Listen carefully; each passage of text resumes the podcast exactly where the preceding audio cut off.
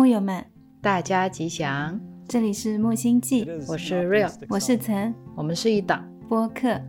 The sun, the sun, it shines on my face and on my eyes. The sun, it shines in my heart. The sun, it shines in my heart. The river, the river, it flows from the mountains to my toes. The river, it flows in my heart. The river, it flows in my heart. From the mountains, the flowers. 今天是二零二四年二月十八日下午的。三点零二分。好的，然后今天这一期我们会试用一个新的麦克风，嗯，所以声音不知道会不会有区别，关于麦克风的故事呢，下一次等到有机会再跟大家分享吧。对对，今天这一期我们是要来分享，五项正念修习，第一次听说也是在梅村的时候，嗯当时我们皈依呢，我们现在叫皈依，但是在梅村的话，它其实就叫接受五项正念修习。传统的来说，它是五戒。五戒呢，也就是我们之前有提到的杀盗淫妄酒。嗯但是一行禅师呢，他把这个五戒以一个全新的方式和形式诠释了。就像之前我在公众号分享他重新翻译了《心经》一样，让我们有一个新的角度重新去理解戒律。然后那也是我们第一次接触到五项正念修习。当时我们在皈依的法会上，戴着耳机，然后安然法师在给我们逐字翻译。听的时候，内心觉得非常非常的感动，好贴近我的生活，好像我现在每天生活的样子都可以透过这些话应用进来，嗯，是一种离我更近了的感觉。我第一次听五项正念修习的时候，它好像囊括了我们生活当中的很多烦恼，不是说这是一个戒律或者是一个规定，它是我的生活指引。嗯当我陷入在某一些烦恼当中的时候，我打开它，我会在里面找到答案。对，所以后来我再去看一行禅师有一本书，就叫《五项正念修习》，嗯但是它的名字其实是叫《正念工具包》，所以我很喜欢这种诠释，它像是一个我们生活的一个随身携带的工具箱。嗯当我们生活遇到一些烦恼啊、困难啊、迷惑，我们就可以打开这个工具包，去看有哪一些工具适合我们用。我刚才在看，嗯、s i s t e r 邓岩，邓岩法师他也在分享五项正念修习。他讲到了一个故事，他说有一个小女孩，她那个时候加入了特殊的帮派，在里面过着很混乱的生活。然后差不多他是在十几岁的时候接触到了五项正念修习，接触了五项正念修习之后的他，每次遇到过去一些非常困难场景的时候，他常常会拿出来读。这个给他带来的转变是，他好像从迷失的生活当中看到了一丝希望跟灯塔，然后他突然觉得他的生活是不要继续这样过下去的，他想要改变，突然产生了一些力量，但是他会有一个很长的过程。每当他很难过、很伤心、很混乱的时候，他就会一次一次的拿出来读。然后读到泪流满面，直到某一天，他决定他要成为一个医生，他想要去帮助别人，他想要去读书，然后他就离开了那个团体。他花了很大的勇气去重新修复自己的身体、生活跟他的内心。然后现在的他已经成为了一名医生，也已经拥有了一个幸福的家庭。当我在听到这个故事的时候，我是很感动的。因为我们每一个人在生活当中都会遇到一些困难，或者一些当时觉得很难的处境，而在这个时候，我们往往会觉得孤立无援。有时候我会想要有一个人来支持我，有时候我会想要自己能够真的有力量，能够站起来。但好像处在那个环境下的我，嗯，是那么的渺小，又那么的无力。而五项正念修习。它虽然只是以文字的形式存在，但是每当我们读起它的时候，就会成为一个链接。它也是一艘粉色的船，对，然后这艘船的历史很悠久，已经有两千五百多年。在查询的时候，我发现除了 The Mindfulness Survival Kit，就是我们刚才说的五项正念急救包，嗯这本书以外，在之前一行禅师还有另一本书《For Future to Be Possible》，翻译过来就是让未来成为可能。我觉得就像在讲你刚才说的这个小女孩的故事。正念休息它是关乎当下的，嗯，但当下它是创造未来的。当我们第一次呃在传统语境下接受到五戒的时候，我觉得是很好去执行的，好像我们不需要特别的去接受这个规定，因为它像一种无形的道德准则一样，其实它已经在我们的生活里面了。因为我们其实是有点基于儒家文化的，嗯除了酒以外，杀盗淫妄基本上都是我们不大会去做的事情。己所不欲，勿施于人嘛。然后等我们开始学习佛法之后，后来你就不喝酒了，不抽烟了，对，基本上没有把它视为一种束缚。我们两个人是觉得生活本该就是这个样子，它是过着过着自然而然变成这个样子的。我记得那天下午就有一个 Q&A 跟分享，然后当大家在说到，在大家说到对于这些戒律，又或者说是每一项正念修习的执行当中遇到的一些问题的时候，我才突然觉得好像我们没有特别去需要遵守，但也就是这样自然而然的做了。我觉得叫五项正念修习，它作为一种修习，更容易进入我们的生活，同时它其实也去宗教化了。嗯去宗教化了以后，就像那天在梅村，并不是所有的人都在学习佛法，但是每一个人都能从正念修习这样的方式中去获益，对因为这是生活本身。对，他用更中性的方式在接纳更多的人，嗯我觉得这艘船就更大，很感恩一行禅师这样的诠释。另外，我觉得这次录这期播客，让我有一个新的机会，重新去感受什么是戒律。就像一行禅师在书里面他说，虽然我们都说我们本自具足，我们的本性是没有瑕疵的，我们本性是圆满的，嗯但是我们大多数人在我们的心灵之镜，镜子的镜上面是累积了大量的灰尘的。修行其实是关于打扫的，关于清理的，就像清理房间，就像擦这一面心灵之镜。戒律是提醒我们房子需要打扫了，嗯镜子需要擦了。戒律是让我们不要忘记照顾自己和其他人。戒律就是当我们在想我们要怎么修行的时候，戒律说这就是怎么做。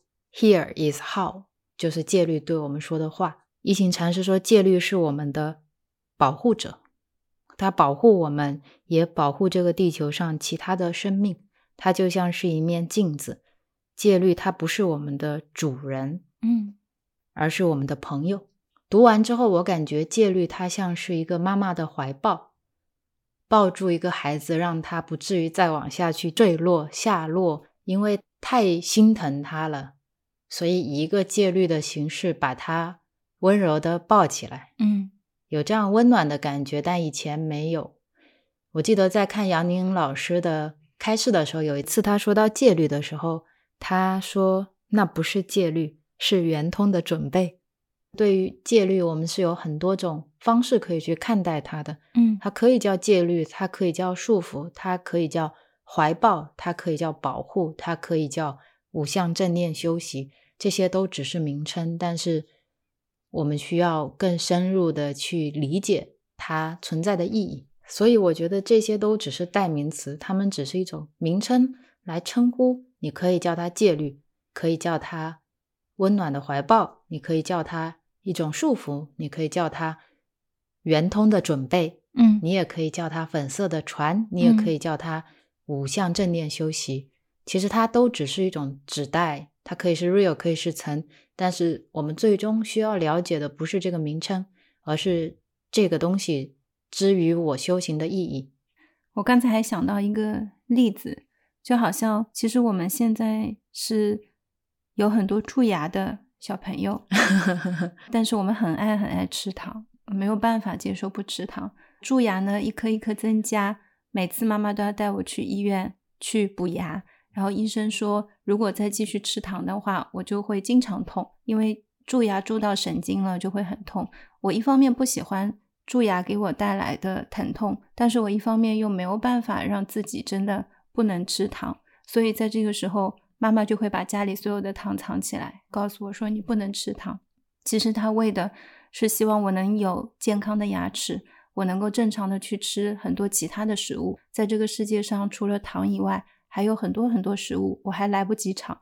如果我一直这样吃下去，我就会没有自己的牙齿来品尝这些食物。对你说这段，我想起书上的一个例子。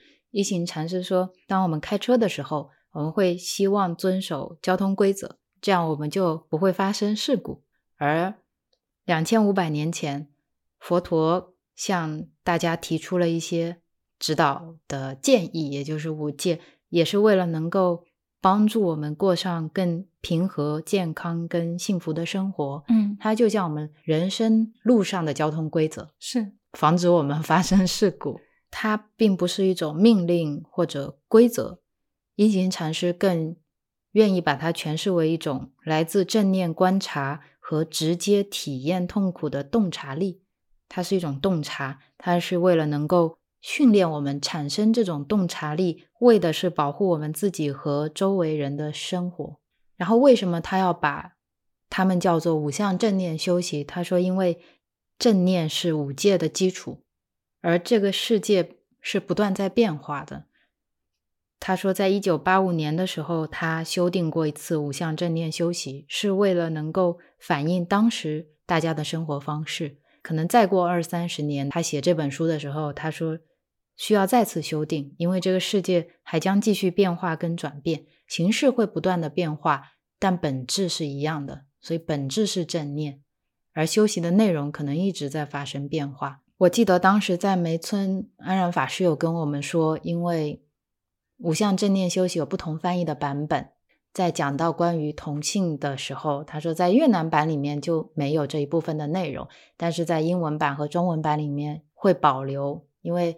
要尊重越南的文化，嗯，他们现在暂时可能没有办法完全接受，感受到了一种爱和一种慈悲。慈悲根据不同的文化、不同的时代、不同的国家情境，人们的心理状态会不断不断的去修订它。对，因为其实戒律最终并不是想要让我们痛苦，并不是想要让我们变得束手束脚，没有办法正常的生活。它就像你刚才举的那个例子，当我们会开车了之后，交通规则是自然而然的事情，我们自然而然知道红灯要停。对，然后我想起之前看宽谦法师的开示，嗯，他说戒律就像一种否定式的用词，它的自由度是更大的，它并没有列出一万三千三百三十八条或者八万四千条。规则来告诉你你可以做这些，嗯，而是它只列出了五条，说你不能做这些，嗯，也就是意味着我们的自由度是更大的，我们的冗余度是更大的，这本身就是一种信任，最大程度的自由和宽容。然后正念它是一种专注的基础，而这种专注可以帮助我们去深入的观察，我们的洞察力它就是深入观察的结果。连起来，其实这段话就是戒定慧。戒可以帮助我们产生定力，定力可以帮助我们产生智慧，也就是我们一直在说的修习奢摩他和毗婆舍那。戒定慧的定其实就是指力，就是奢摩他，而慧其实就是毗婆舍那会带来的一种智慧，一种洞察力产生的智慧。当我们要去修习止观的时候，修习观心的时候，修习毗婆舍那和奢摩他的时候，我们不能忘记。第一条是戒，我们不能忘记，它其实有一个很重要的、很重要的基础，就是专注，就是正念。所以今天会来分享五项正念修习，我们把它录成一期播客，同时可以用播客这个形式分享给更多的人，嗯，让他们以一种不同的角度来接触什么是五戒，对，什么是规则，什么是戒律，它还有没有别的可能性？因为以前听到这个词容易产生一种抵触，嗯，而这种抵触感其实来自于我们深层的我们不想要被束缚，我们想要自由的一种欲望。而这种欲望背后是不希望接受一种痛苦，我们不希望接受一种无常，但是我们又缺乏洞悉无常本质的能力。就像你说的，当我们把痛苦当作痛苦来认识的时候，并不意味着我们需要抛弃痛苦，我们也不必为了拥有幸福而摧毁痛苦。我们只是知道痛苦。刚才我在思考，好像在我的生活当中，我从来没有主动意愿上去接受某一个规则，大部分的规则都是外界给予我的。就比如说我去上学。几点要到学校？如果没有遵守规则，我可能会扣学分，会得到小红花、小蓝花、小黑花之类的。大一点的话，去工作，工作会给我规则，他告诉我说你要遵守你的职责。我们上班有上班的各种各样的职业道德守则等等。我没有主动的去接受过说我要去守这个规则，往往觉得并不是我的选择，但五戒是我的选择。五戒是我第一次听到了之后，我说好，我要有意愿，我想要去遵守它。这是好像对我人生来讲很不一样的一个地方。你这么说，我想起了很多规则，请勿在站台上奔跑，请勿在影院里面大声喧哗，请把手机调成震动，是，请勿把用完的纸巾扔进马桶。对，小到一个吃饭的地方，严禁抽烟。大到我们生活的方方面面，规则是无处不在的。我们走到哪里都有这样的标语。我感受到的是，即使没有这些规则，我们也不会做这些事。是这些规则的出现，往往是为了一些可能从来没有接触过这些情境，嗯，他们不太了解，或者之前的生活方式跟他是不大一样的人，嗯，为他们而去设立的一种提醒。就像可能在我们的国家，所有的。纸巾都是达到可溶于水、可以被马桶冲这样的标准的。等我到了这个国家，然后他们设立这样的标语，我就知道了。哦，原来他们的纸巾跟我们材质可能不一样，使用的方式可能不一样，是一种提醒。嗯，然后很多东西是因为我们不知道，在这个世俗层面的生活，我们觉得我们都知道了。但其实，从更高的层面，到圣义地的角度，或者说出世间的角度去再看我们这个世间的规则，我们的角度是非常狭隘的、不完整的。我们是有很多盲区，我们可以称之为无名。我们不知道为什么生，不知道为什么死，不知道死后去哪里，不知道我们现在做的事情会种下什么因，得到什么果。而这个戒律就像是一个提醒，提醒我们，我们可能。不太清楚我们现在到底在做什么，提醒我们，可能我们现在用的这个纸的材质跟我们想象的不一样，我们用的这个冲水马桶的能力跟我们以前使用的或者我们以为我们使用的是不太一样的。还有一个角度是，我们要对自己有充分的信心。像刚才我们两个人聊的，在生活当中我们有大量遵守任何规则的经验，所以其实，在提到戒律的时候，我刚才分享说。当这个戒律是需要我主动去遵守的，有时候会有一种压力。那个压力在于责任，在于一种承诺。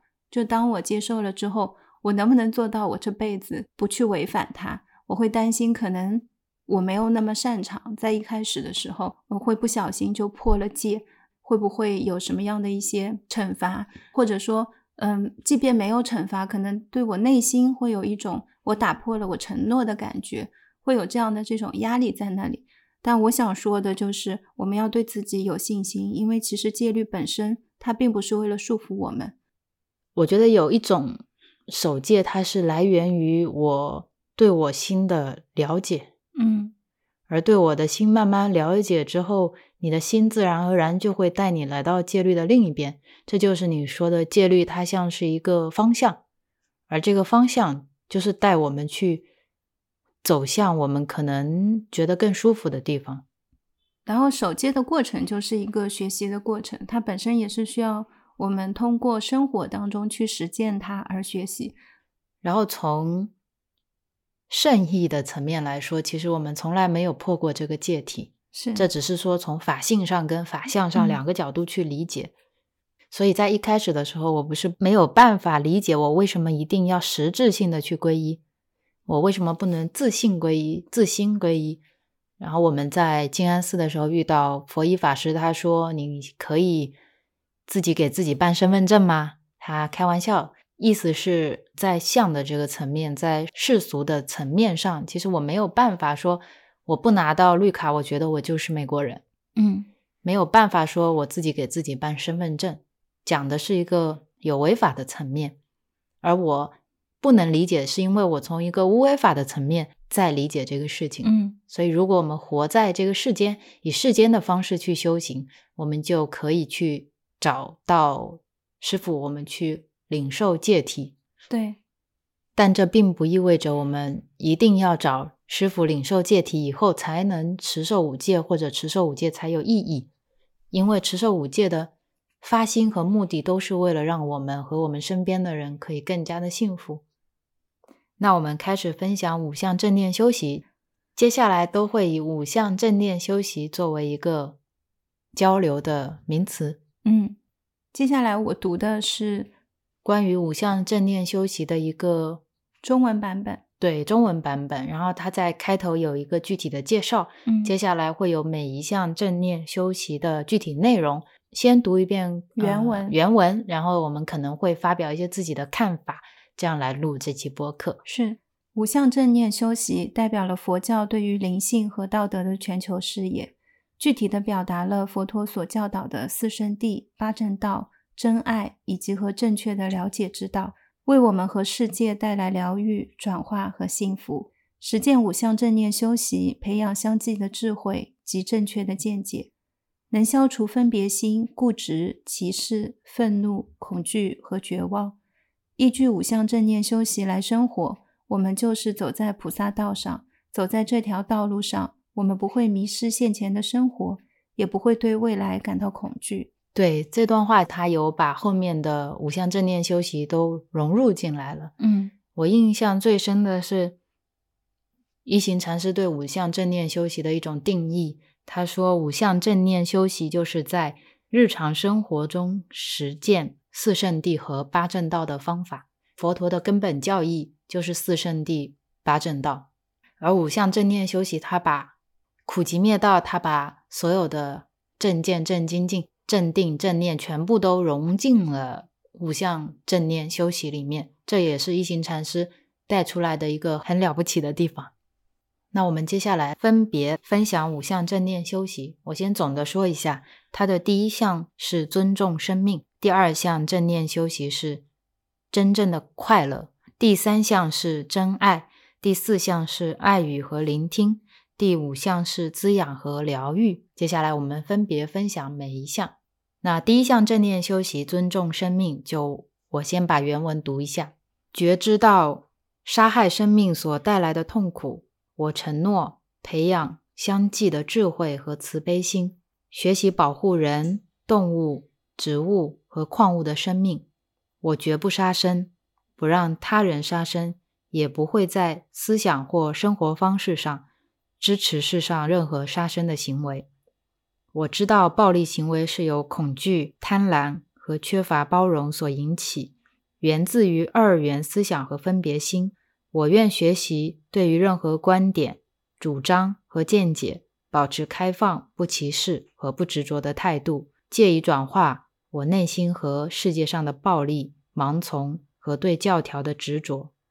这是第一条，第一条尊重生命，也可以说是对生命的敬畏。第一个正念修习，其实它就是要让我们修习去保护生命。它是一种慈悲心的练习，这种练习是让我们看到心理、生理、内在、外在的各种暴力情况，暴力所产生的痛苦，以及这个暴力背后的原因是什么？是我们的恐惧、贪婪和缺乏包容，是我们的二元对立，是我们的分别心。嗯一种暴力是现在的一些战争、国际形势。在这一方面，一行禅师他经常说，和平它不是一种目的，它就是手段本身。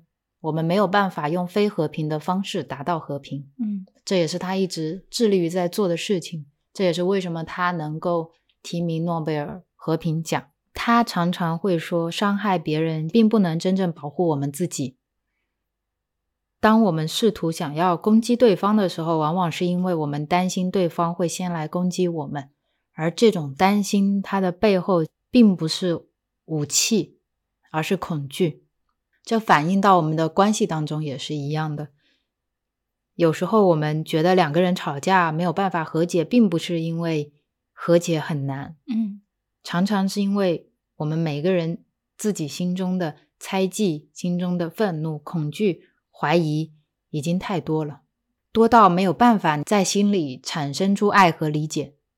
而如果没有爱和理解，暴力或者这种冲突，它是没有办法被消融的，因为爱和理解它本身。是一种结果，也是这个过程中的手段。没有爱和理解这个因，就不会得到幸福、快乐、理解这样的果。所以，这是一种心理上的和外境上的一个暴力情况。而我们要尊重的生命，除了我们自己以外，还有这个星球上所有的一切生命，所有的植物、矿物、动物。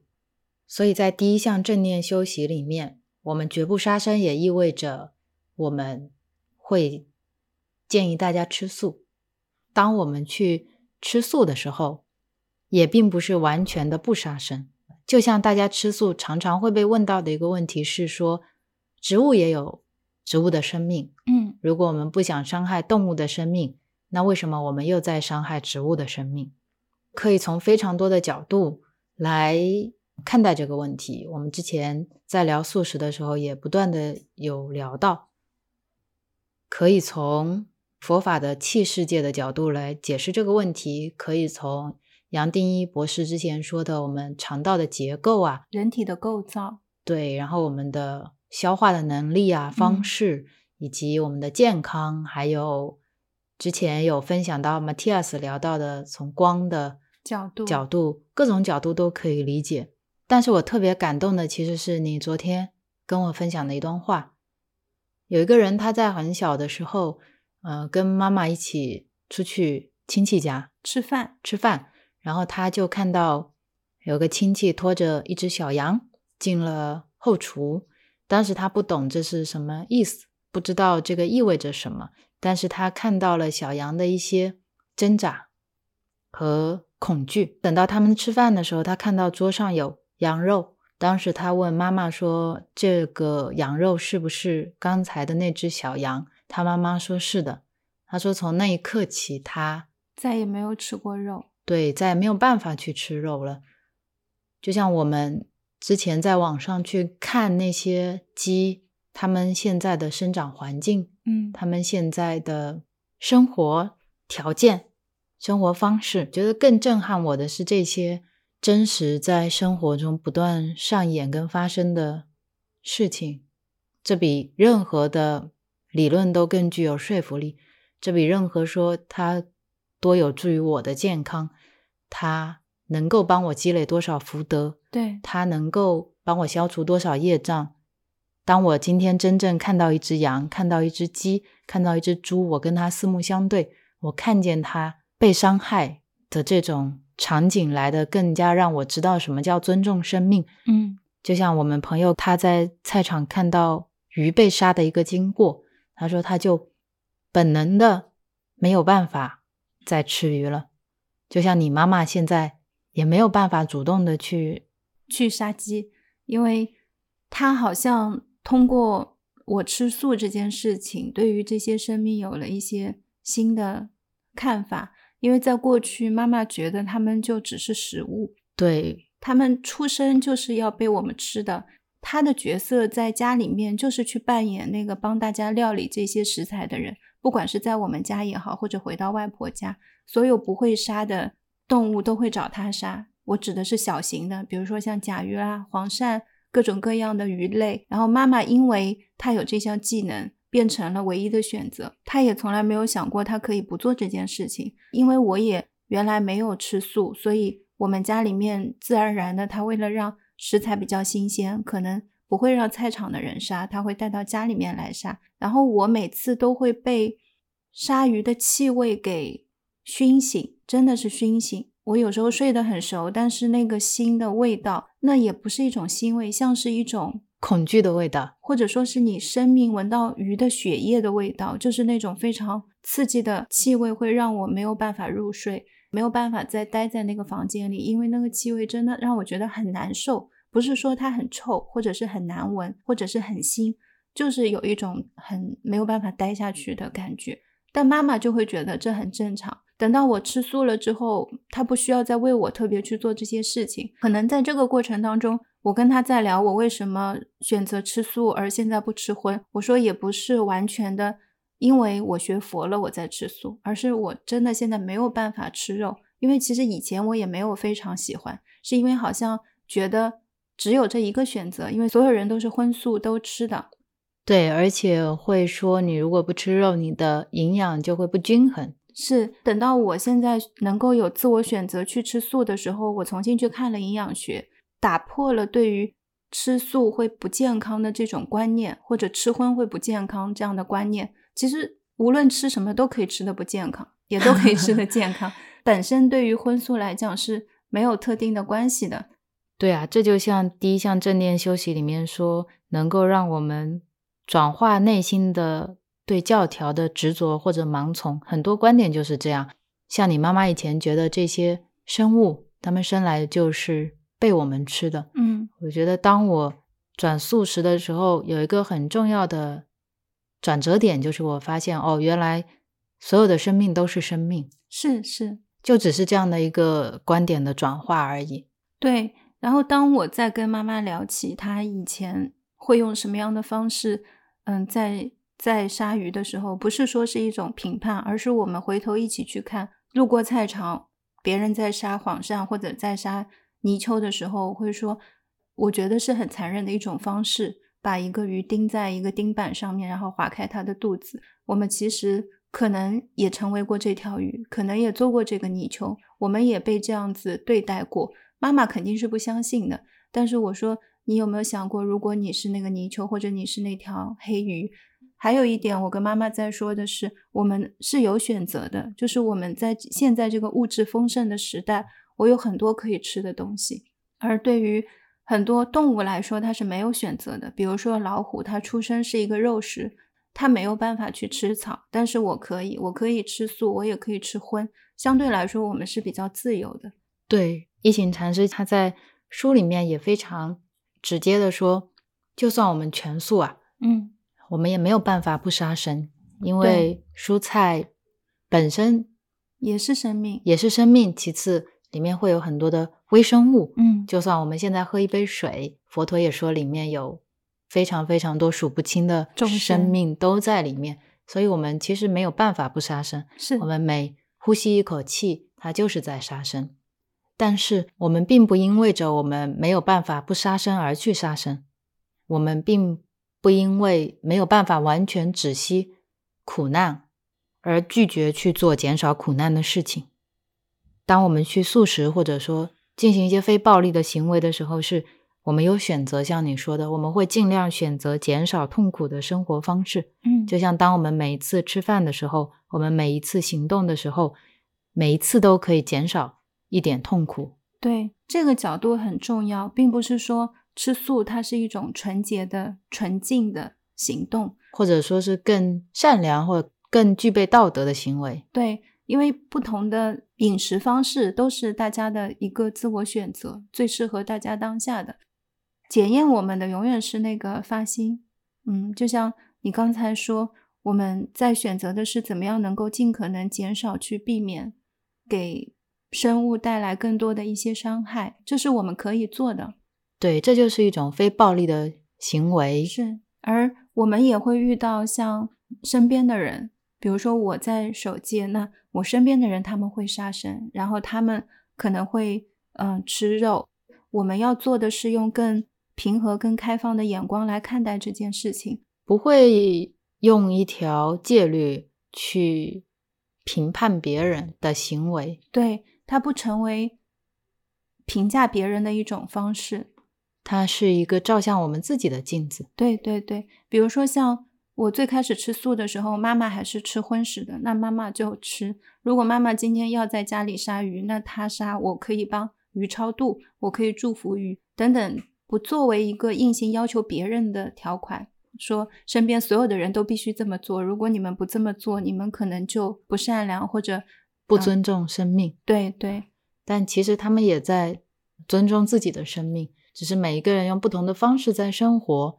我们没有办法用戒律去要求别人，戒律它只能要求我们自己，是因为是我们自己领受了这些正念修习。是永远不要忘记，这个是叫五项正念修习。在修习的同时，我们会有正念。我们只是在改变我们自己，而不是想要去改变别人。嗯，这是很重要的一点，是我们对自己的生活有所觉知，我们对自己做的每一件事情有所觉知。当我去食肉的时候，我要知道我今天为什么食肉。对我意识到我在食肉，这就是在关心啊。其实，而当我们看见我们自己的心，它现在是什么样的状态，我们现在是什么样的观点，我们是不是醒着、有意识的知道我们在做什么的时候，就是在践行四圣谛，它就是苦集灭道。每一个人其实他们都有自己不同在经历的痛苦，对不同事物感受到的痛苦的程度很重要的。在这条正念修习里面，有一句话就是我们要对任何的观点、主张和见解都要保持一种开放、不歧视和不执着的态度。对，这本身是一种极大的对生活的包容，而这种包容能够让我们一定程度上也。承托住了痛苦，才让我们能够有更大的角度去理解痛苦的原因。是，也意味着我们不要产生执着。对于任何的事物，刚才讲的尊重生命，每一条戒律都不是为了让我们执着于它。这是正念修习最柔软的地方。是。那接下来和大家分享第二项正念修习：真正的快乐。觉知到社会不公义、剥削、偷窃和压迫所带来的痛苦，我承诺在思想、说话和行为上修习慷慨分享。我绝不偷取或占有任何属于他人的东西。我会和有需要的人分享我的时间、能量和财物。我会深入观察，以了解他人的幸福、痛苦和我的幸福、痛苦之间紧密相连。没有了解和慈悲。不会有真正的快乐。追逐财富、名望、权力和感官上的快乐，会带来许多痛苦和绝望。我知道，真正的快乐取决于我的心态和对事物的看法，而不是外在的条件。如果能够回到当下一刻，我们会觉察到快乐的条件已经具足。懂得知足，就能幸福的生活于当下。我愿修习正命及正确的生活方式。借以帮助减轻众生的苦痛和逆转地球暖化。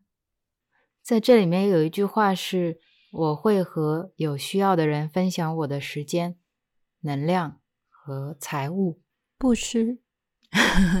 对，一行禅师说，这个修习的目的是能够对治我们的贪欲。我们有时候因为贪欲会害怕，如果每一个人都拥有他们自己需要的东西，那我们就不够了。就像第一个正念修习，我们攻击别人，往往是因为害怕别人攻击我们，而这种缺失感，其实它也存在在我们对待自己的时候。我们每一个人都对幸福、对富足、对快乐会有自己的定义跟想法，有时候会觉得，在我们真正能够快乐和幸福之前，我们必须要获得某样东西，或者我们要摆脱某样东西。所以，嗯，一行禅师说，如果你一直没有办法快乐，也许是因为你紧紧的抱着你如何才能快乐的想法，或者你要快乐的想法。也许当我们尝试释放这种想法，快乐会来得更容易一些。可以想象，我们其实有很多道门，当你打开它，都通往快乐。快乐有很多的方式可以来到我们身边，但实际情况常常是。我们除了其中的一扇门，我们把其他的门全部都锁上了。所以这是为什么快乐常常没有办法到来，或者说到来的没有那么容易，因为我们执着在其中一扇门，我们觉得只有这扇门可以让我快乐，所以我们要看见我们自己对于快乐的局限性，对于快乐的依赖，而我们的依赖也是一样，背后其实也是一种恐惧，就和第一项正念休息一样，我们。可能会因为我们的局限性和我们的依赖产生痛苦，但是我们又害怕放弃这些我们依赖的痛苦，所以我们会需要一种洞察力，需要一种勇气来放弃这种依赖或者说依附。当时我看书的时候，有一句话很打动我，他说：“快乐和幸福可以源于放弃，源于放弃我们的想法和依附。”所以，当我们拥有很多，并不一定代表着我们拥有真正的快乐。嗯，我们也可以拥有很多的局限，拥有很多的欲望，拥有很多的烦恼。在我们过去的观念当中，很多时候快乐是跟某一些既定条件绑定在一起的，会跟金钱绑定在一起，会跟学历绑定在一起，会跟家庭、爱情、亲情、友情，一切一切的欲望放在一起。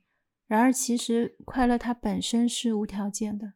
嗯，我觉得在过去，很多时候在体验的是一种有条件的快乐，有一点像我们吃糖，像多巴胺的刺激，快乐有，但是短暂。今天，其实，在第二项正念休息里面，我们所聊到的是真正的快乐。其实，在这条当中阅读的时候，会看到，当我们回到当下的时候。觉察到所有的条件都已经具足了，我们本来就拥有一切。而当我们回到此刻的时候，快乐一直都在，它从来没有离开过我们。所以，其实是我们离开了快乐。对，快乐在当下，但我们不在当下。嗯，我有时候觉得，我们跟快乐的关系就好像是他一直就在这里，但是我不认识他。有一点像我们关心啊，我们有一颗知者的心，其实它某种程度上是平静的，对，是智慧的，是快乐的，是喜悦的，对。但是我们常常在漏，常常会跑到眼耳鼻舌身，嗯，我们常常不在这里，对，因为快乐是从我们内心散发出来的，所以当我们一直在外面寻找的时候，我们没有办法找到。快乐或没有办法找到一个长期存在的快乐，它很多时候都是急匆匆的来，又急匆匆的走。我理解，其实你想说的这种依附性的快乐，它是没有办法恒长的。因为当我们去向外寻找快乐的时候，我们如果带着三法印去看所有的东西，它都是无常的，都是无我的。对，所以快乐会来，也会消失。但如果我们因为快乐的消失，因为这种缘灭而而产生痛苦的话，其实要看到自己背后一层对快乐的欲望，嗯，和对快乐的依赖。这种依赖就是我们刚才说的唯一一扇门，是快乐、痛苦、健康、疾病、呼吸，这些是我们生来本来就有的，所有的元素都在那里。看我们要让哪种元素显现出来。也取决于我们用什么样的眼睛去看待这个世界。是的，然后在这一条里面说到，别人的幸福和痛苦和我们自己的幸福和痛苦是没有办法分离的。其实，同时幸福和痛苦本身就没有办法分离。嗯，也是一个呃，看到我们自己跟他人之间的 interbeing 的这种共存性的一个很好的角度。如果我们能够看到我们跟其他人之间的联系。我们并不是单独存在的个体，我们是由非我们自己组成的，我们是由所有的他人所组成的。每一个人其实都是我们幸福快乐的因缘。同时，借由这个，我们也可以看见我们跟地球的联系，我们可以看见我们跟其他的物种之间的联系，我们跟植物、我们跟动物、我们跟矿物之间的联系。所以，当我们去伤害环境的时候，就像这个正念休息里面有讲到的，像地球暖化这些问题，其实我们伤害的是自己。通过污染水、土壤跟大气层，我们其实污染了自己。一行禅师说，人类其实是这个地球上非常新的居民，所以我们作为一个新来的邻居，就像以前我看电影，常常新搬进来的人都会去烤一盘饼干，饼干，对，然后送给隔壁的邻居，跟他们介绍自己啊，希望可以在这个社区生活的更幸福、更开心、更有链接。所以，我们其实应该要尽我们所能去感谢所有这个地球上的居民。其实他们在这里居住的时间比我们要长得多。嗯，太阳和地球养育了我们。其实我们要真正透过 interbeing 明白的是，我们感激的对象和我们自己，其实我们是一体的，我们是没有办法分离的。我觉得借由这种联系，看见的也是五项正念修习之间的联系。当我们说。看见我们跟地球是一体的时候，自然就会去尊重生命。嗯，当我们说我们意识到什么是真正的幸福，他人的幸福也是我们的幸福的时候，自然就会去尊重生命。所以，所有的正念修习，其实他们也都是 interbeing。对，在这个时候，理解力、慈悲力、爱都会慢慢的生长起来。所以，我觉得我们借由第二项正念修习，真正的快乐，我们也可以。可以尝试更多的给予，更多的付出，然后去体验一种无条件的快乐、无条件的幸福，感受自己内心的富足。是的，我其实去体验，我不必需要获得什么，或者我不必特别要做一些什么，只是存在于当下此刻，在正念中，我感受我的内心的这份富足。尝试把所有快乐的大门都打开。嗯，其实每一次呼吸就是一种富足，生命存在本身它就是富足的，是时时刻刻都会觉得很幸福。当我们把所有的门打开的时候，自然会升起一种感激之流。嗯，而这种感激它是没有限制的，感激的人和被感激的对象都是一体的。当我们感谢地球，感谢所有的生命，就是感谢我们自己。我们去爱众生，我们也是众生。是，那接下来就是第三项正念修习：真爱，觉知到不正当的性行为所带来的痛苦。我承诺培养责任感，学习保护个人、伴侣、家庭和社会的伦理和安全。我知道性欲不等于爱，基于贪欲的性行为会为自己和他人带来伤害。如果没有彼此的同意和真爱，没有深刻和长久的承诺，我不会和任何人发生性行为。我愿从支持和信任我的家庭成员、朋友和共修团体，寻求对这真挚关系的心灵支持。我会尽力保护儿童免受性侵犯，同时防止伴侣和家庭因不正当的性行为。而遭受伤害和破坏，认识到彼此身心相连。我承诺学习用适当的方法照顾我的性能量，培养慈悲喜舍这四个真爱的基本元素，借以令自己和他人更加幸福。觉知到人类经验的多元性。我承诺对任何性别认同或性取向不存分别心，修习真爱。我知道生命将会快乐。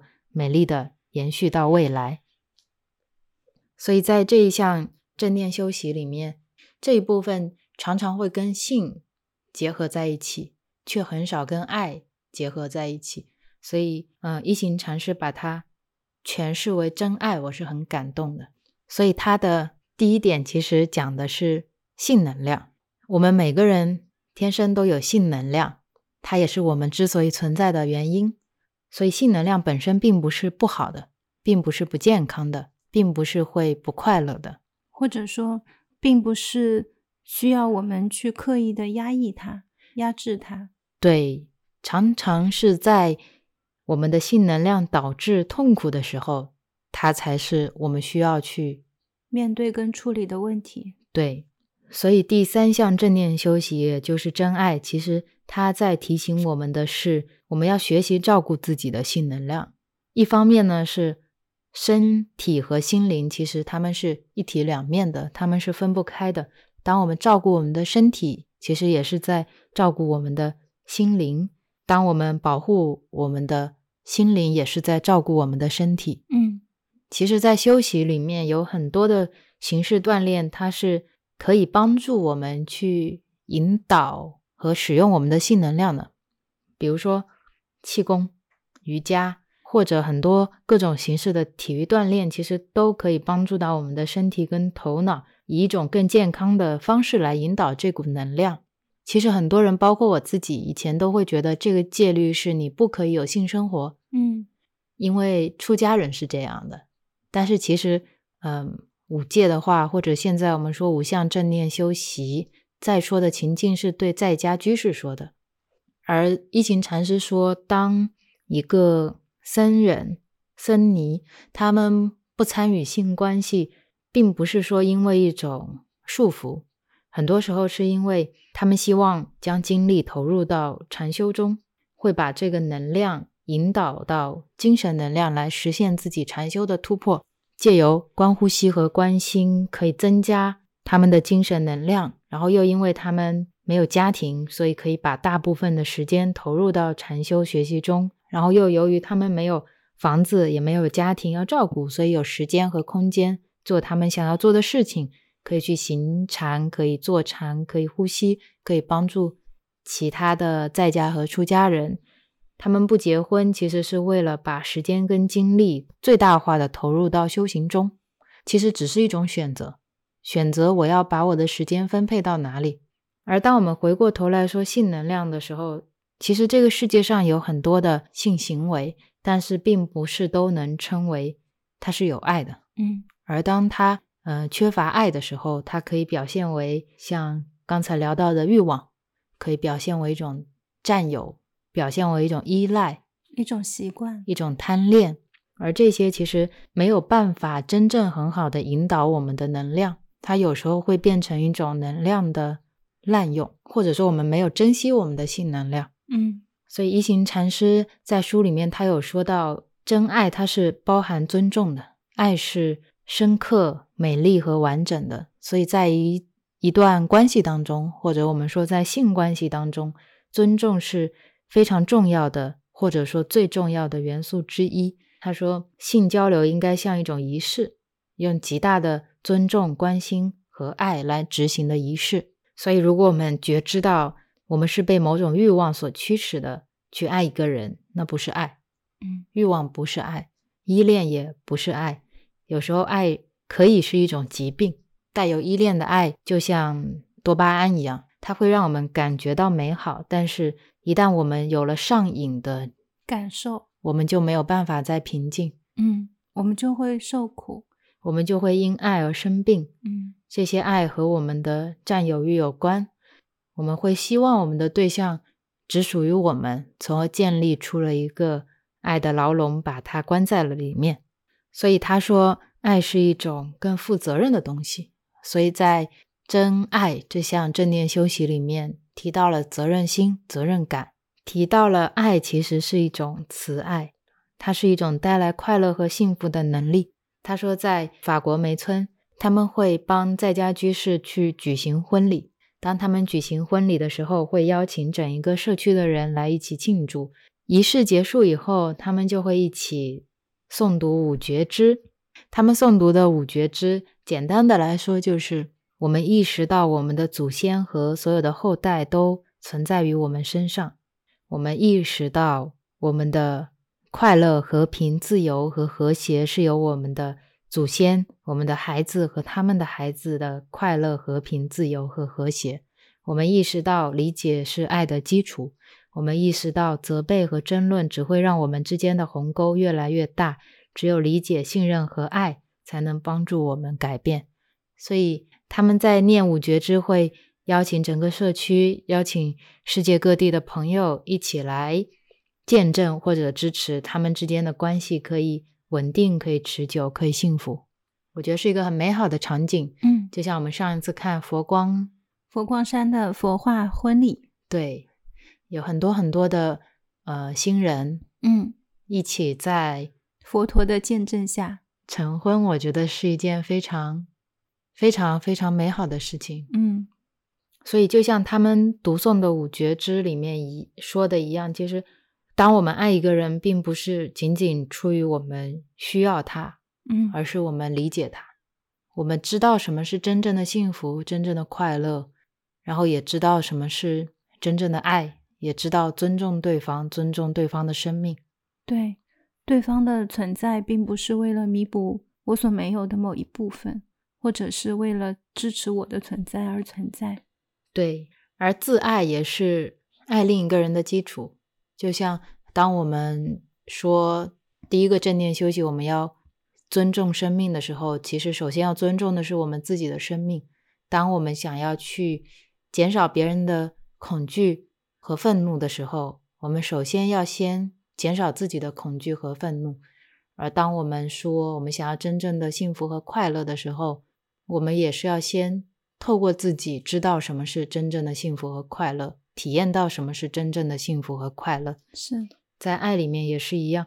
一行禅师说，让我们去学习、修习慈悲、喜舍这四个真爱的元素，其实就是意味着我们要看见痛苦，我们要面对痛苦，面对痛苦，拥有给别人带来幸福和快乐的能力。是，也同时能够带给自己幸福和快乐。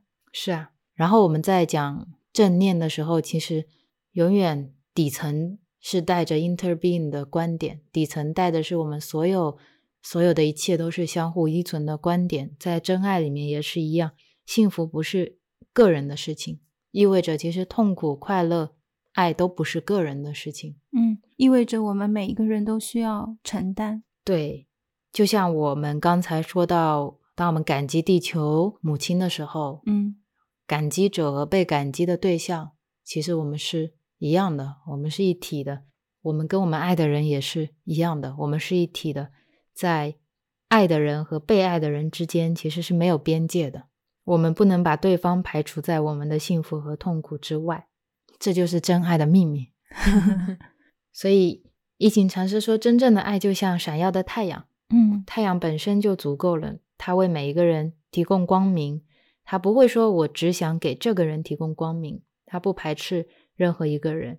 有了真正的爱，我们会觉得自己是完整的，我们不需要从外部得到什么东西来让我们觉得完整。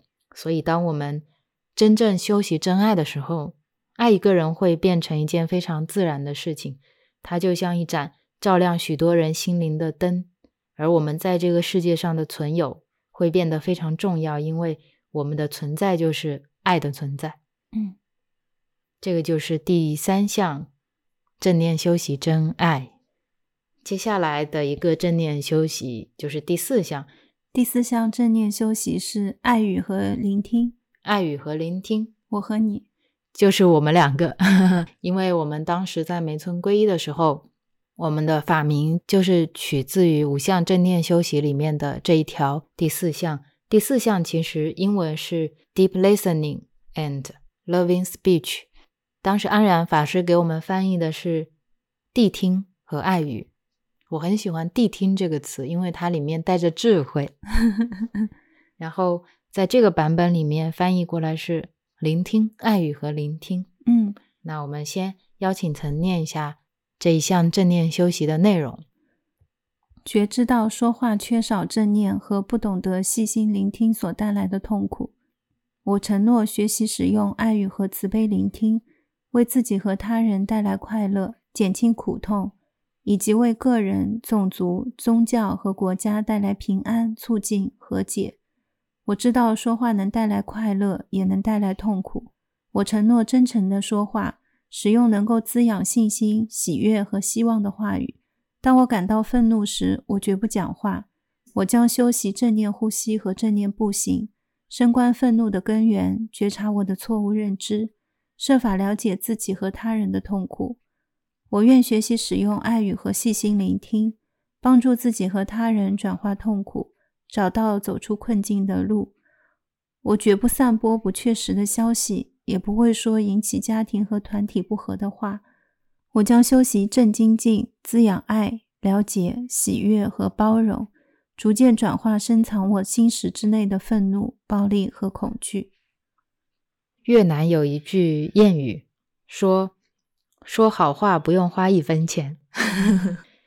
其实有时候我们只需要选择我们的表达方式，我们就可以让别人快乐，嗯我们就可以带来幸福，带来喜悦。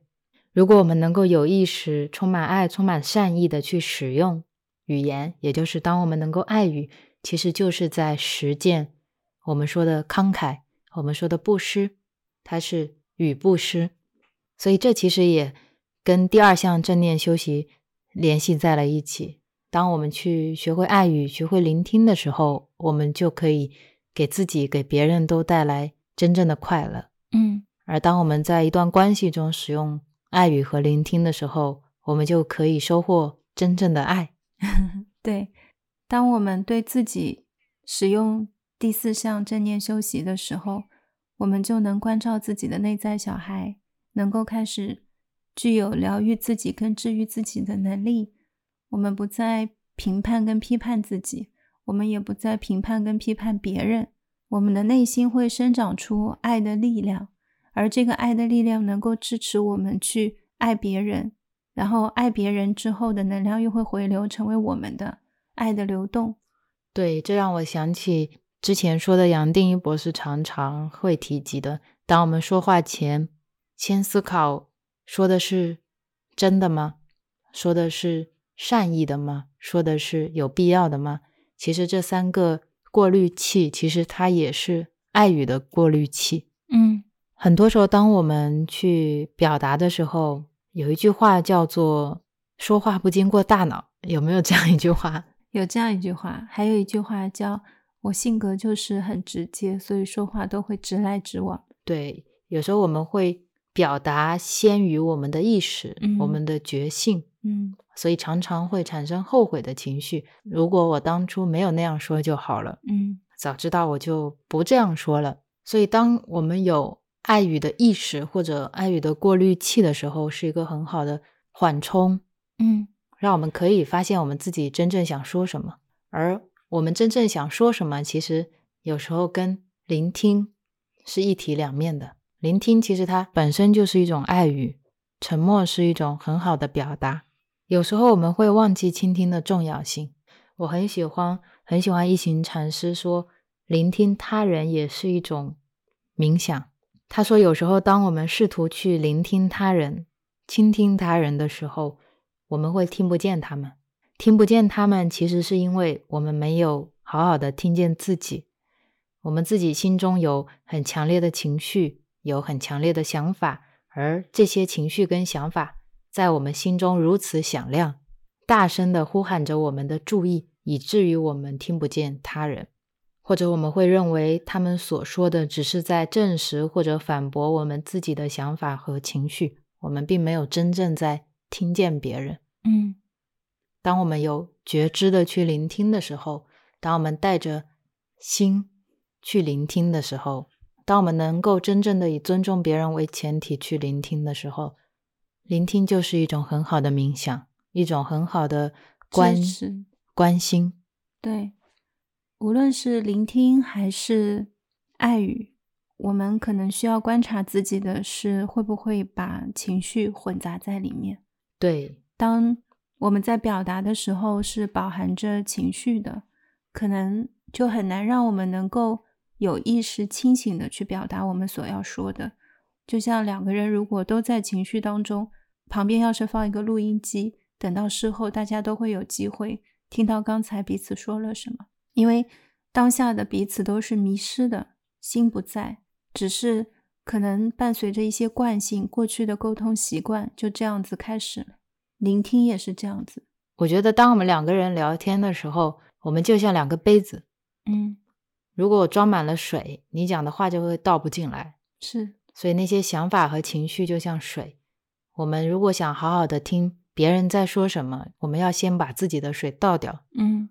所以一行禅师说，我们可以练习在冥想的时候去倾听自己，我们可以跟自己坐在一起，回到自己身边，我们去关心，去看我们的念头，去倾听我们的情绪，不去评判，不去打断，不去抓取，然后我们花一些时间来学会倾听自己，而这个能力其实也就是倾听别人的能力。是，所以，只有当我们能够真正倾听自己的时候，我们才能真正的倾听别人；而只有当我们真正倾听别人的时候，我们才能真正的理解别人。嗯所以，一行禅师说，我们要练习慈悲的倾听，我们要知道自己倾听的目的。倾听的目的是帮助对方能够少受苦。如果我们能够在倾听的时候保持这种对慈悲心的觉知，我们就会被慈悲的能量所保护。是，所以，对方说的话就不会触动我们内心的烦恼和愤怒。嗯，然后让对方少受苦，并不意味着我需要给对方做出多么有建设性的意见，或者对方需要听从我的建议，或者我需要跟对方一起受苦。对，或者我必须要去认同他所表达的所有的东西，即便可能有一部分是我不认同的。慈悲的倾听意味着我们会带着慈悲心去聆听，我们会知道为什么会受苦，我们会看到苦因，会看到苦果，我们会学习怎么样叫纯然的聆听。我们可以透过这样的机会来休息。是的，就像书里面有个案例，是我们跟伴侣在吵架，伴侣可能说了一些不太友善的话，就伤害了我，然后我也开始用无意识的语言，没有使用倾听的能力，我们以愤怒跟痛苦来回应，于是又伤害了他，让嗯他更加的痛苦。那这个时候其实是一个痛苦的循环，循环。对，那如果我们因为休息以后，我们就压抑自己的愤怒或者保持沉默的话，其实它对我们是一种伤害。我们会因这种压抑而受苦，而这种痛苦又会给我们的伴侣带来痛苦的延续。嗯所以，最好的做法并不是压抑自己的痛苦，也不是去尝试平息我们的愤怒，而只是看着他们。我们可以关心心愤怒，知道心痛苦，知道我们看见到我们的愤怒，而不是去压抑它。如果心在这个时候没有力量，我们就可以尝试去观呼吸。我们可以吸气的时候知道我很愤怒，呼气的时候我知道我很愤怒。嗯，就只是知道，其实一行禅师说，在那一刻，我们是在体验我们的愤怒，我们是在用正念的力量、正念的能量去感知我们的愤怒，去触碰我们的愤怒，而没有在否认它，没有在压抑它，没有在评价它。嗯那就是一种如何面对痛苦的力量，那就是正念的力量。是，我很喜欢他说，愤怒其实是有机的，就像爱一样。嗯都是有机的。堆肥可以变成玫瑰，玫瑰可以变成堆肥，愤怒可以变成爱，爱也可以变成愤怒。其实我们没有办法称愤怒是消极的还是积极的，因为我们可以处理它。是，如果我们转化它，它是积极的；我们不知道怎么转化它，它可能是消极的。嗯所以一切就像我们说的是，源于我们如何应对，我们如何反应。对，因为遇到某一件事情，它已经是一个果了。对，当我们面对对方的愤怒，或者面对我们内心升起的愤怒，这都是一个果。而我们如何应对升起的愤怒，是未来的因。对，是此刻要种下去的因。是，如果我们只能种愤怒，那也只会长愤怒。对呀、我们如果此刻用愤怒去回应的话，我们其实就已经看见这个因，也看见未来的果了。是，往往因为身处于愤怒当中，可能会在输赢里，会在谁付出多，谁付出少里，会在每一次谁让的多，谁让的少里面，会计较一些东西。不是说这个计较是贬义词或者是褒义词，而是这是一种状态，就是因为存在于这样的状态里，让我们没有办法有机会清醒的站到问题之外，站到自己的情绪之外来看待对方跟自己现在到底发生了什么事情。可能有时候你真的站起来的时候会觉得很好笑，事情的起因是一件非常不大的事情。对，有时候就是一有没有一个观者的区别，仅此而已。对有时候我们会觉得一个正念呼吸，或者一个我们说的新愤怒知道，嗯，就这么简单，能有什么作用呢？但其实，当我们真正去实践的时候，只有实践者知道实践的力量在哪里。对，才会明白龙波帕默尊者所说的：当我们去做出相应的愤怒的反应的时候，或者当我们在压制它的时候，同样都是在喂养。对我想起之前在看一行禅师开示的时候，嗯还是书里我忘了，他提到了一个一个很容易生气的员工，只要别人一说让他不开心的话，他就马上会发火。他常常在开会的时候发火。然后有一位修习正念的同事坐在他的旁边。那一次，当他想要发火的时候，这个同事在他旁边轻轻地握住他的手，跟他说可以尝试呼吸。他就跟着这个同事一起呼吸。他发现尝试呼吸了以后，自己刚才想愤怒的那颗心好像就没有那么雀跃了。慢慢慢慢的，他好像愤怒的次数越来越少了。嗯并没有说我不让自己愤怒，或者我压抑自己的愤怒，而是我只是在这个时候，我尝试去呼吸，去看到我的愤怒。最让我感动的是最后，这么经历几次以后，有一次，当他又有点情绪起来了，他的同事要去握他的手，去帮助他呼吸的时候，他跟这个同事说：“没关系，你不用握我的手。”他说：“我可以用我的左手握住我的右手。”然后那次他没有发火，嗯我觉得，当他的左手握住他的右手的时候，就是他内心长出了自己的力量的时候。是那是一个很美的画面。嗯休息会带来这种力量，就是我们自己能够照顾好自己的力量。对。当情绪起来的时候，我们说回到呼吸上，只是轻轻的把注意力放回来。可能有非常愤怒的时候，就是先放一下愤怒，然后把注意力转移到吸气上，或者是吐气上。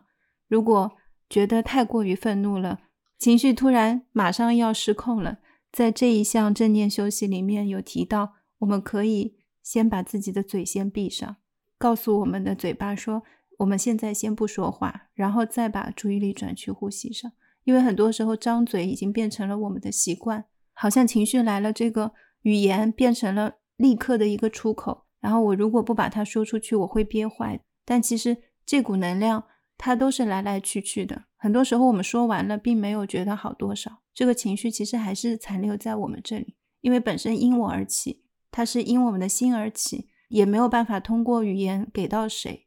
而且最有趣的是，情绪的垃圾是扔也扔不完的。对，然后错误的言语会造成非常多的伤害。是，就当我们在说第一项正念修习的外界的暴力的时候，其实言语就是暴力的一种工具。嗯。暴力可以由我们的言论引起，而不仅仅是我们的身体。对，所以当我们练习爱语的时候，当我们想要这个世界成为大家爱的一个居所的时候，那充满爱的言语，它就是一个很重要的工具。对，这个语言会涉及到方方面面，不分我的家人，不分他今天是第一次见面，还是是我很熟的朋友，他也不分我是在网上。打字发评论，还是我今天跟我的领导要发微信，所有的人都是平等的，因为只有这样，我们才能做回那个真正的自己。对，但是在不同的场合，我们可以用不同的表达方式来表达我们同样的价值理念，是这称之为巧妙的爱语，善巧方便，有智慧的去说爱语，嗯，包括妄语也是一样，有智慧的、善巧的去说真话。另外有一个角度是，呃，如果在我们的过去的生活当中有经历过一些语言的暴力，或者有经历过呃父母的一些责骂，或者他们的表达方式现在还是比较易于在情绪层面表达给我们的，其实我们所做的是我们如何休息好自己，然后当我们遇到他们很愤怒情绪的时候，我们能不能做出一个转变跟转化？嗯，就像上一期播客和很多过去的播客分享的，我们在做的并不是要改变他们成为我们理想中的样子，我们在做的是让我们成为自己本来的样子。对，我们可以想象，我们每一个人的心都是一个客厅，嗯，是一个房子，我们有自己的一个家，然后爸爸妈妈或者我们的朋友，他们有一个自己的家，每个人都有自己的装修，自己的。照顾这个家的方式。当我们跟他们产生交流的时候，我们可能是去他们家里做客，嗯我们坐在他们家的沙发上跟他们聊天，嗯，但我们并不因为我们对这个家的定义不一样而要他们去改变他们的家。嗯所以，我们可以通过我们的思维方式、我们表达的方式和我们的行为方式来照顾我们的未来。嗯，所以，邀请大家一起来爱语。和谛听。其实，爱语跟谛听就是一体两面的。嗯，如果我没有谛听，我就没有办法爱语；如果我不爱语，我没有办法更好的谛听。那接下来邀请 Real 跟我们分享第五项正念休息。第五项正念休息：滋养和疗愈。觉知到没有正念的消费所带来的痛苦。我承诺修习正念饮食和消费，学习方法以转化身心和保持身体健康。我将深入观察包括饮食、感官、意志和心识的四种食粮，避免摄取有毒的食粮。我绝不投机或赌博，也不会饮酒、使用麻醉品或其他含有毒素的产品，例如某些网站、电子游戏、电视节目、电影、书刊和谈话。我愿学习回到当下，接触在我之内和周围清新、疗愈和滋养的元素。我不会让后悔和悲伤把我带回过去，也不会让忧虑和恐惧把我从当下一刻拉走。我不会用消费来逃避孤单、忧虑或痛苦。我将修习关照万物相继的本性，学习正念消费，借以保持自己、家庭、社会和地球上众生的身心平安和喜悦。我读这一段，感觉它概括了我们一百多期播客的内容。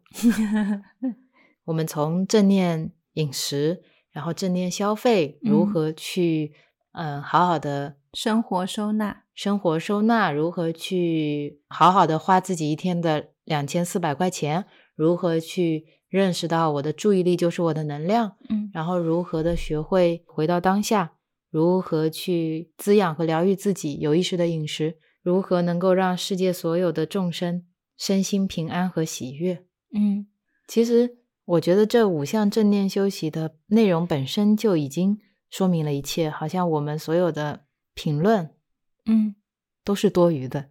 嗯，但是又还是忍不住想聊一聊。我还记得我们当时正念消费是我们以前没有练习过的。那一次在梅村看到这一条之后，我们第二天就去练习了。梅村有一个小商店，里面会卖很多很多纪念品。然后我们走进去就说：“那今天我们就用正念消费来试试看。”结果什么都没有买，跑出来了。其实它带给我的体验是，当我们用正念去看待这些物品的时候，我们心真的知道需不需要，好像突然你就知道你已经拥有了很多东西，而这一件东西其实它可能并不是我当下最需要的、最必须的。我因为欲望，因为想要，因为喜欢，甚至可能还会想出很多理由来购买它。但当我处于当下的时候，在正念中的时候，我发现我不需要，但是我看看它也会很快乐。我在里面逛了一圈，我什么都没有买，我觉得很欢喜。然后正念消费让我体验到了不消费的快乐。我觉得正念消费它并不一定说我们因为正念消费就不消费了，嗯而常常是因为正念消费知道了我们为什么要消费，知道了我们在消费什么，也知道了我们消费这个因种下去以后能结什么样的果。所以，就像我们的产品，大家在买的时候，我常常会跟他们说，要有真正的需要而购买这个产品。我想起前一段时间有一个播友，本来是问你一些护肤上面的问题的，然后我的第一个问题是说，他如果家里面还有之前用的产品，就先把它们先用完，可以不用急着买我们的东西。对，然后我最近也常常看到大家留言过来买皂或者买浴盐，是因为妈妈，是因为妈妈需要，是因为妈妈觉得很好用。我在这里面又看到了正念消费的另一面，我的消费是出于爱。如果我的消费是出于希望把这份爱传递给别人，或者是出于一种慈悲，出于一嗯种利他，消费也会变成一件很美好的事情。是正念消费并不是不消费，是，并不是一定要减少物欲。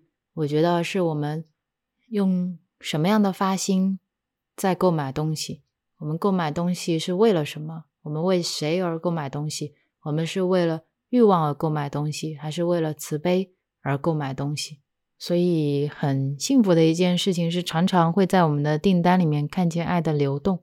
对，就像我们以前说的，我们是爱的中转站，所以消费可以是一件很快乐的事，它可以带来疗愈，可以带来滋养，嗯但它同样也可以让我们看见我们的欲望、我们的烦恼、我们内心的不满足，我们没有没有真正看见什么是快乐，什么是真爱，我们没有看见苦的原因，因此我们没有正念消费。所以，当我们能够正念的时候，当我们有正见的时候，其实我们做的所有一切行为都是正精进。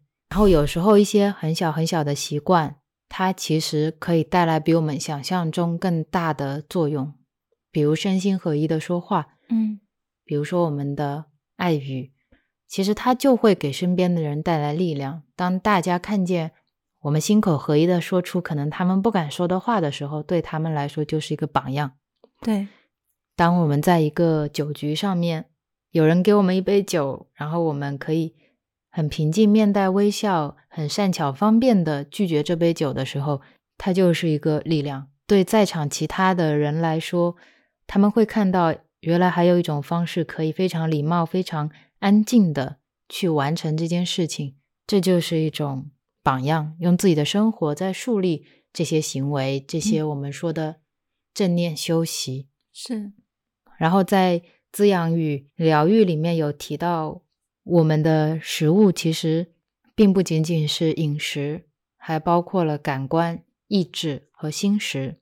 讲到了我们生活中很多很多消费，像广告、视频，甚至于对话，我们参与的、听到的对话，我们收到的评论，其实这些都会渗透到我们身上。嗯所以，当我们的意志、我们的意识回归我们的意识是清醒的，我们的心是临在的时候，我们是可以做出我们自己的选择的。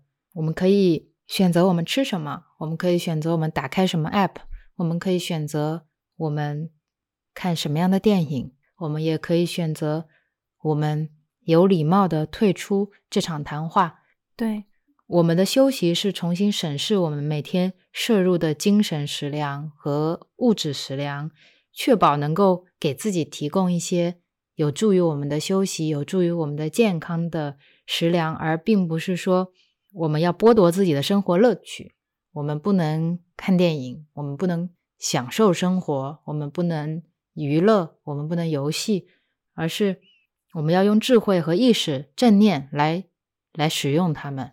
来享受它们，来看到其实电视上有比我们想象的多得多的更加丰富、更加美丽、更加充满爱的节目。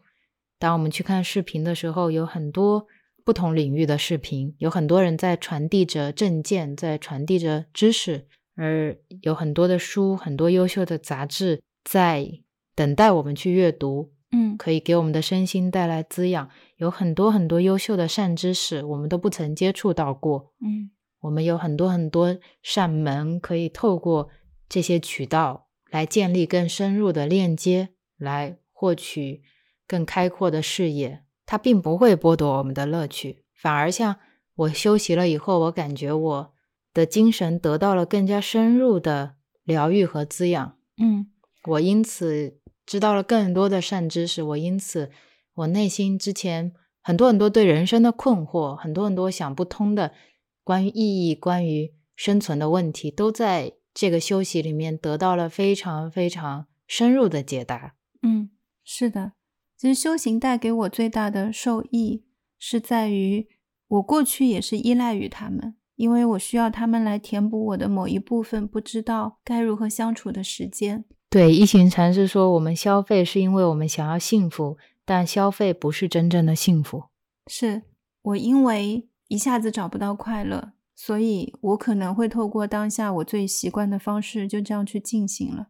但是，嗯，一方面并没有带给我真正的快乐，我发现烦恼还是在；另一方面，在消磨时间的时候，我又是带着烦恼的，好像又没有完全的能够真正的体验到这一份休息，反而是修行之后，我觉得很多时候我的心是有机会休息的，然后我的心它是在呼吸的，它跟我一直在一起。然后在以前的时候，觉得心常常确实不在我这里。因为我常常会要看外界他们是怎么样反应的，然后来决定我是如何反应的。很忙碌。我记得很早之前，我们有一期谈两千四百块钱的播客，那一期其实是在聊的是我们一天的注意力。然后当时我就清理了我的一些公众号。等到现在，我其实公众号里面很多都是呃一些寺庙或者是我想看的一些关注。但是有时候也会刷到过去我会看的一些新闻信息，然后当我成为一个观察者去看的时候，会发现这些信息有很多的共通处，然后在这一刻就有一点像你突然看见了过去自己在看的东西，而过去好像自己是在这些讯息里的，在这个瀑布流里面的，你是随着他们所流转的，在这一次又一次的滑动当中就这样流过去了，这里面没有你，这里面也没有他们。这样就这样消失了，然后在现在的感觉是会更安定、更安在，而这个安定跟安在跟外界的信息其实已经没有太大关系了。因为即便我现在再去看很多这样的新闻，我也知道我在看什么，然后我也知道他们给我的情绪感受是什么，往往是看不久的。因为我看一会儿，知道自己在看什么了之后，就会自然而然的停止下来。这有一点像吃东西，你如果。一下子吃饱了，你知道自己饱了，或者你知道这个东西并不是你愿意去吃跟喜欢吃的，那你吃的不舒服，你肯定很快就会停。但好像过去是没有这个觉知力的，所以很多时候困惑来源于我们不知道自己在吃什么。我们有时候吃的是自己的想法，而不是食物；我们有时候消费的是自己的欲望，而不是物品本身。嗯，我们有时候太太忙于思考了，我们太。精进了，太努力了，太勤奋了，以至于我们都不知道自己在思考什么。我们不知道嘴巴里面吃的是什么，然后我们不知道下单买的是什么，我们也不知道自己现在在刷的这个新闻或者标题，它里面包含的是什么。嗯，常常是当我们有练习出一颗知者的心，或者我们开始尝试去有一个自己，有一个觉知，看着自己在做这些事情的时候，就像我们从。演员退到观众，就像我们从荧幕里走到荧幕外，坐下来看着这荧幕里发生的一切。像我们上一期说的一样，我们终于可以轻轻松松的去看待这一切。而当我们有了这个轻松的视角之后，很多事情会比我们想象的要更加的简单，很多事情要比我们想象的要更加的快乐。是快乐，可能就是在我们没有那么。执着于这些事情的时候，自然流露出来的。对，所以以上就是五项正念修习，然后我也会把它放在 show notes 里面，大家也可以去看公众号文章。嗯，分别是尊重生命、真正的快乐、真爱、爱与和聆听、滋养和疗愈，其实就是我们的生活本身。然后有很重要的。需要去注意的几点，一个是我们的修习，我们五项正念修习，并不是出于我们被禁止做某些事情，或者出于恐惧、害怕被惩罚。如果我们不做正念修习，它是基于洞察力和爱的。不仅仅是正念修习是这样，任何修习都是这样。我们做的每一件事情，它都是基于洞察力跟爱的。所以一行禅师说，当我们看不到这些修习中的精神价值，我们可能会觉得它其实是很空洞的，嗯，泛泛而谈的道理。就像我们在做事情的时候，如果我们不知道原因，我们的行动中可能会没有快乐。如果我们是因为要修习五项正念休息，所以我们决定不喝酒，但是如果我们内心其实还是很想喝酒的，然后我们会因此而不喜欢。五项正念休息，嗯，觉得它在限制我们自己，那我们遵循的这种修习，它是空洞的，因为我们没有真正看到它的价值，所以他会强调说，其实没有人强迫我们要接受五项正念休息，而是要让我们自己去根据自己的经验，我们自己的生活本身，我们自己升起的洞察力，去看到这条路是我们快乐的路吗？是一条慈悲的道路吗？是一条充满爱的道路吗？如果是的话，我们可以走；如果不是的话，可以不走。嗯，这是一种选择，是永远是自由的。对，这是第一个。然后第二个要注意的地方是，我们的五项正念休息，并不是要为了产生一种优越感，并不是说因为今天我休息了以后，我就比别人要更优秀，我就可以因此而产生一种骄傲，或者我们说我慢，嗯然后因此可以去评价别人。就像我们一直聊到的，我们所有的修习，只是我们自己的心。只是在看见我们自己的心，而不是要去改变别人的心，也不是要去跟别人的心去做比较，因为每一颗心都有自己的心识，每一颗心都有自己醒来的时间跟方式。这是第二点，我们不是为了优越。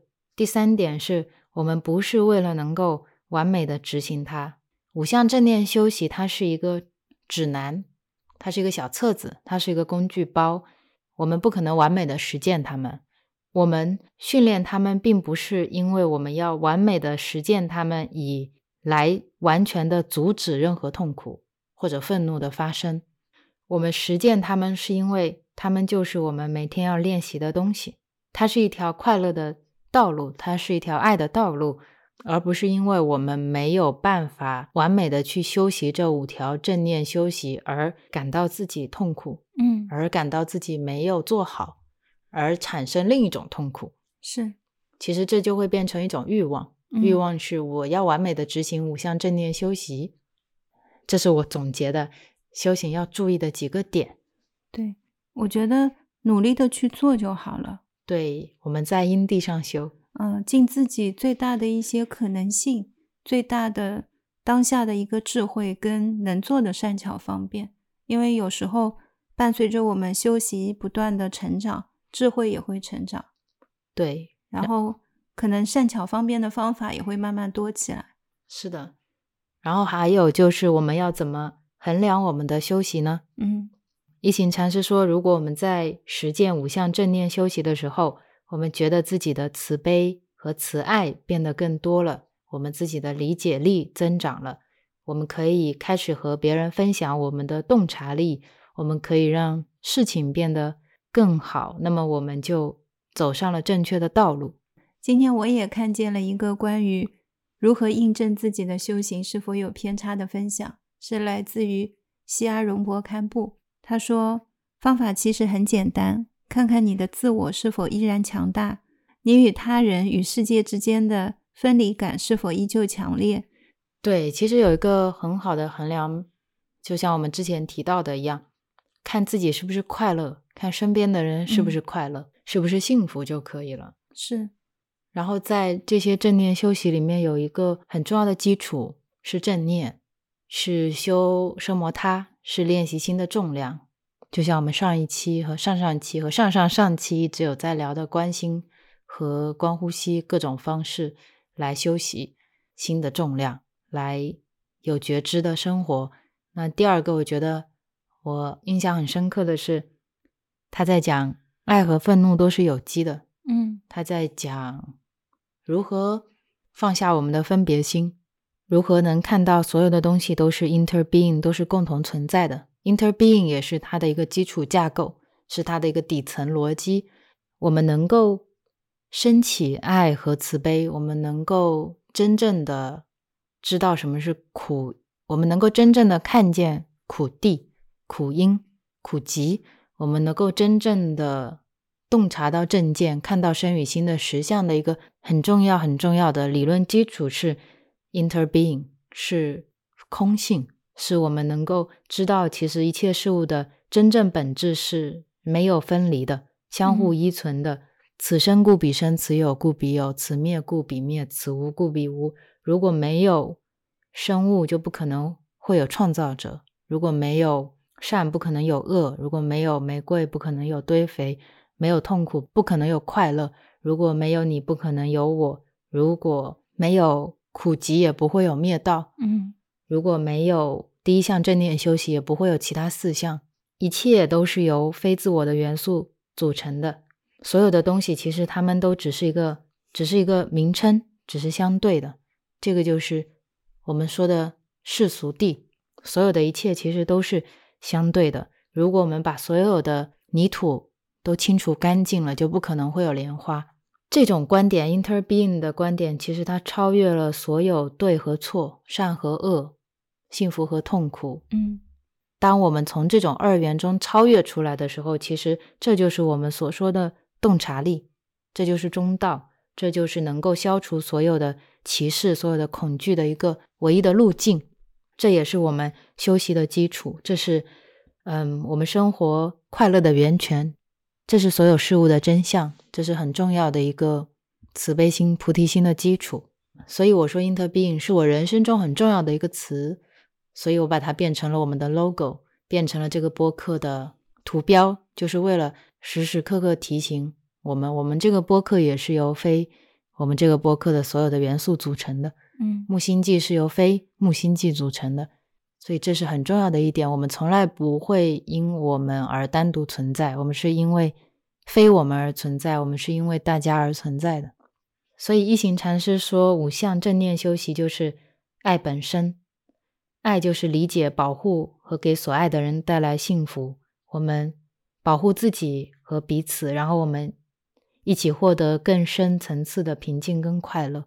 而我们修习和实践，就是在实现这一份快乐和幸福和爱。而当我们有了这种洞察力，看见事物实相的能力，或者说我们能够知道所有的事物都是 interbeing，当我们能够训练自己的心以正念的方式生活的时候，本身五项正念休息就会变得非常自然，就像我们拥有了一种天然的免疫力，所以我们不再需要注射疫苗来预防某种疾病。所以，当我们感受到这种休息的自然的时候，其实它不需要任何特殊的努力，它已经成为我们行为的一个自然的部分。我们举手投足、说话，不可能不带有五项正念嗯，休息。是，所以，唯一我们要做的事情就是去修习，去练习。去练习。我们知道了就要去练习。一行禅师在书上还说，作为语音、视频或者书籍存在的佛法，不是活生生的佛法，而所有正念的实践，就是我们所说的开悟的关键。嗯他说，当我们意识到某件事，对某件事有觉知的时候，开悟其实就已经产生了，它就开始了。所以，当我们喝一杯水，并且意识到我正在全身心的喝一杯水的时候，这就是开悟开始的形式，开悟开始的地方。他说，开悟就是对某件事开悟。我开悟于我正在喝一杯水这件事，仅仅是因为这种开悟，我们就能获得快乐、平静和幸福。其实翻译过来，也就是仅仅因为这种观、这种觉知，我们就会开始回归到快乐、平静和幸福。他说，当我们看着蓝天，并且意识到蓝天的时候，蓝天就变得真实了，也因此我们变得真实了。这就是开悟，开悟带来真实的生命和真正的幸福。而我们说的正念实践、五项正念修习，其实就是把佛法带入当下的一种生命实践。嗯他可能没有办法用概念跟语言来描述，只能通过直接经验来体验。他说：“一杯橙汁本身就是一个绝对的现实，我们没有办法向没有尝过橙汁的人谈论橙汁。不管我们说什么，另一个人都不会有橙汁的真实体验。唯一的办法就是去喝它，唯一的办法就是去实践它，去修习它。所以，当我们去正念修习的时候，就是对我们当下自己和周围发生的事情有觉知。嗯说回来，还是有觉知、有觉性，以一颗安住且中立的心，看见身与心的实相。当我们活的时候，我们百分之百的活着；当我们说话的时候，我们百分之百的在说话；当我们爱一个人，我们百分之百的要在他的身边陪伴他，去爱他。嗯当我们看见生命的时候，我们要百分之百的看见它。那最后，我列了四个一行禅师的问题，这四个问题分别是：你关心你自己吗？你关心我吗？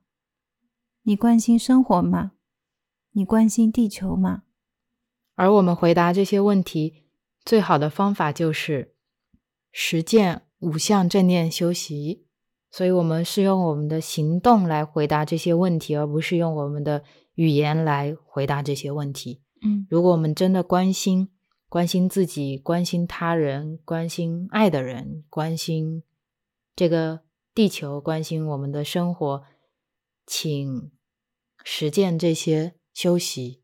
如果我们尽我们最大的努力去实践他们，我们、我们的祖先、我们的孩子、我们的孩子的孩子，我们所有物种的未来，一切都是可能的。嗯，是的，所以，这就是我们今天关于五项正念修习全部的分享了。感谢大家的收听。然后也很推荐大家去进一步的了解五项正念修习，嗯我会把书也列在 show notes 里面。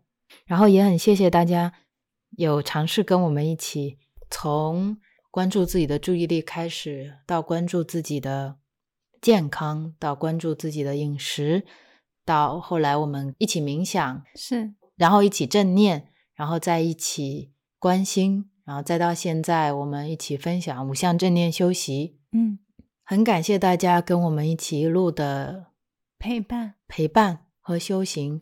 我记得今天在听龙波帕默尊者指导修行的时候，还有一个居士说，不知道自己现在修行进度怎么样，总觉得自己打坐的时候还容易昏沉，生活中也比较憋闷。当时龙波帕默尊者看着他说：“你的心有一些黑暗。”他说：“你的心有一些黑暗，有一些吃揉杂进去了。”他说：“你看见了吗？”然后紧接着他问了这个居士一个问题，他说：“你戒持的怎么样？”然后那个居士并没有很好的持戒，所以他说这就是一个根源。持戒会让我们变得光明，持戒会保护我们，可以更好的修习。嗯持戒是我们说的观身、观心、观四念处，是我们说的修奢摩他和毗婆舍那的一个基础。基础，它是能够让我们打坐的时候更加的安定，对，尽量减少我们的贪嗔痴慢疑，影响我们修行的一个很好的保护，嗯我们人生修习的一个很好的指南，是我们的一个生存工具包。对，嗯、有时候我们修行一段时间或者静坐一段时间，像刚才那个师兄一样，可能是需要回头来再次学习一下五项正念修习，或者是也叫五戒。对，其实我每一次重新回去读它的时候，体验都不一样。嗯随着我自己的成长，我看到的东西都不一样。当我们觉得杀到淫妄酒听起来有一点太抽象了，然后当我们觉得说存好心、说好话、做好事也有一点太抽象了，就可以来阅读五项正念修习，因为它里面写的非常的完整，它里面写的非常的干净，写的非常的美丽。一行禅师的话像诗一样，也推荐大家去读英文版。然后未来可能梅村还会继续去修订它，嗯未来可能它还会再改变。我觉得每一个人也可以写下属于自己的五项正念修习。是。然后值得关注自己的是，有没有在练习的过程当中产生烦恼心、产生厌烦心、产生抵触心。当我们觉得某一条戒律障碍到我们了，某一条戒律好像我守的非常的辛苦，辛苦，在这个时候，我们是需要回过头来看自己，不仅仅是行为，而是观念，要回到那个根源，我们是如何看待这条戒律的？对戒定慧，它其实像是一个线性的。我们先有了戒，然后有了定，然后有了慧，嗯但它其实也是一个圆圈，它也是一个轮回。我们因为有了慧，然后我们能够更好的戒，戒又能更好的定，定又能更好的会。嗯其实它是一个圆圈式的循环。是当我们觉得持戒不快乐的时候，是因为我们不知道我们在做什么。对我，们要看到戒的原因，看到戒的价值在哪里，而这个价值是不是我们想要走的那条路？对，是这样的。那今天的播客就分享到这里了，非常感谢大家的收听，祝大家天天平常，晚安。拜拜。 What is the name of the song that you are going to sing to us? All in my heart. All in my heart. We're singing for the sun to come. It is an optimistic song. The sun, the sun, it shines on my face and on my eyes. The sun, it shines in my heart. The sun, it shines in my heart. The river, the river, it flows from the mountains to my toes. The river, it flows in my heart. The river, it flows in my heart. From the mountains, the flowers, the children, and the deer. We all love each other. There's a space for everyone in my heart. The trees, the trees, they sway and give oxygen every day. The trees, they sway in my heart. The trees, they sway in my heart. The birds, the birds, they fly as a school of fish swim by. The animals are all in my heart. The animals are all in my heart. From the mountains, the flowers, the children, and the deer. We all love each other. There's a space for everyone in my heart. There's a space for everyone in my heart. There's a home for everyone in my heart. Okay, I think we've got the hang of it. We can do it one more time if it's okay with my brother here. Thanks so much, Brother Min Lung, for offering these hand motions. So if you're not quite sure, just uh, follow Brother G up here. Ready? One, two, three. The sun, the sun, it shines on my face and on my eyes. The sun, it shines in my heart.